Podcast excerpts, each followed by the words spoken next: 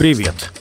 Это Борис Блохин. Вы слушаете подкаст Inside Five, наш утренний короткий новостной бриф. Пять самых важных и интересных историй от инсайдеров всего за несколько минут. Сегодня 12 января, пятница. История первая. России вновь грозит применить ядерное оружие в Украине. Зампред Совета Безопасности Дмитрий Медведев заявил, что Москва может пойти на такой шаг, если Киев начнет бить западными ракетами большой дальности по пусковым установкам на территории России. Медведев предостерег ВСО от таких атак, сославшись на ядерную доктрину. По его словам, удары по военным объектам на территории России нельзя оправдать тем, что Украина пытается защитить своих жителей и инфраструктуру. Это никакое не право на самооборону, а прямое и очевидное основание для использования нами ядерного оружия против такого государства, написал Медведев в своем телеграм-канале. В тот же день чиновник провел заседание военно-промышленной комиссии, в ходе которого также намекнул на возможное применение ядерного оружия серия недавних интенсивных и результативных ударов по военным объектам противника на Украине, которые были нанесены вооруженными силами Российской Федерации, подтверждает успешную и эффективную работу нашего оборонно-промышленного комплекса в течение всего 23 года. В чем использовались,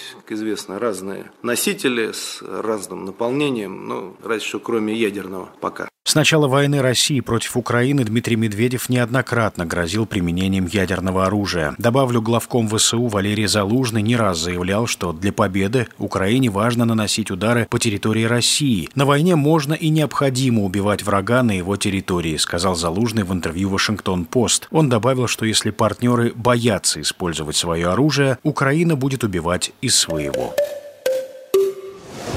История вторая. В Москве задержан лидер Левого фронта Сергей Удальцов. Его адвокат Виолетта Волкова сообщила, что активист стал обвиняемым по уголовному делу об оправдании терроризма. Вероятно, в пятницу Басманный суд изберет в отношении ее подзащитного меру пресечения. Если Удальцова признают виновным, ему может грозить до 7 лет лишения свободы. Дело, предположительно, связано с некими постами в телеграм-канале «Политика». Удальцов возглавляет организацию «Левый фронт», был одной из заметных фигур протеста протестов 11-12 годов он провел более четырех лет в колонии по так называемому «болотному делу». Удальцов выступает против Путина, но поддерживает вторжение в Украину.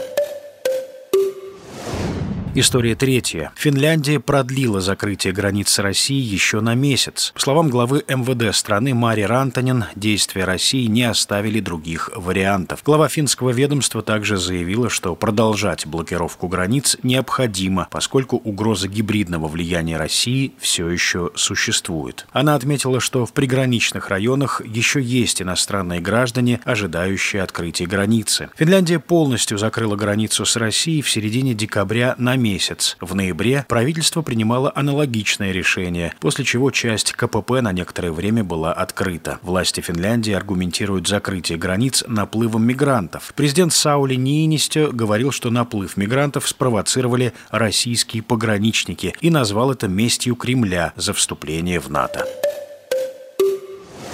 История четвертая. США призвали Иран немедленно освободить задержанный в Оманском заливе танкер и его экипаж. Вашингтон считает, что цель Тегерана – нарушить международную торговлю. В четверг на танкер «Сент-Николас» проникли люди в военной форме. После этого судно изменило курс у берегов Омана и направилось в сторону Ирана. Позже ВМС Ирана подтвердили факт задержания танкера и объявили о его конфискации в ответ на кражу Соединенными Штатами иранской нефти. «Сент-Николас» перевозил иракскую нефть нефть в Турцию через Суэцкий канал. Танкер ходит под флагом Маршаловых островов. Владелец судна – греческая компания. Корабль зафрахтовала турецкая фирма. При этом иранская сторона называет танкер американским. На борту находилось 145 тысяч тонн нефти, а также 19 человек экипажа. В прошлом году судно было конфисковано США под прежним названием «Суэц-Раджан» в рамках соблюдения экономических санкций против Ирана. По данным британских СМИ, решение о захвате судна было принято иранскими властями властями, чтобы заставить США и их союзников воздержаться от ударов по хуситам, которых поддерживает Тегеран.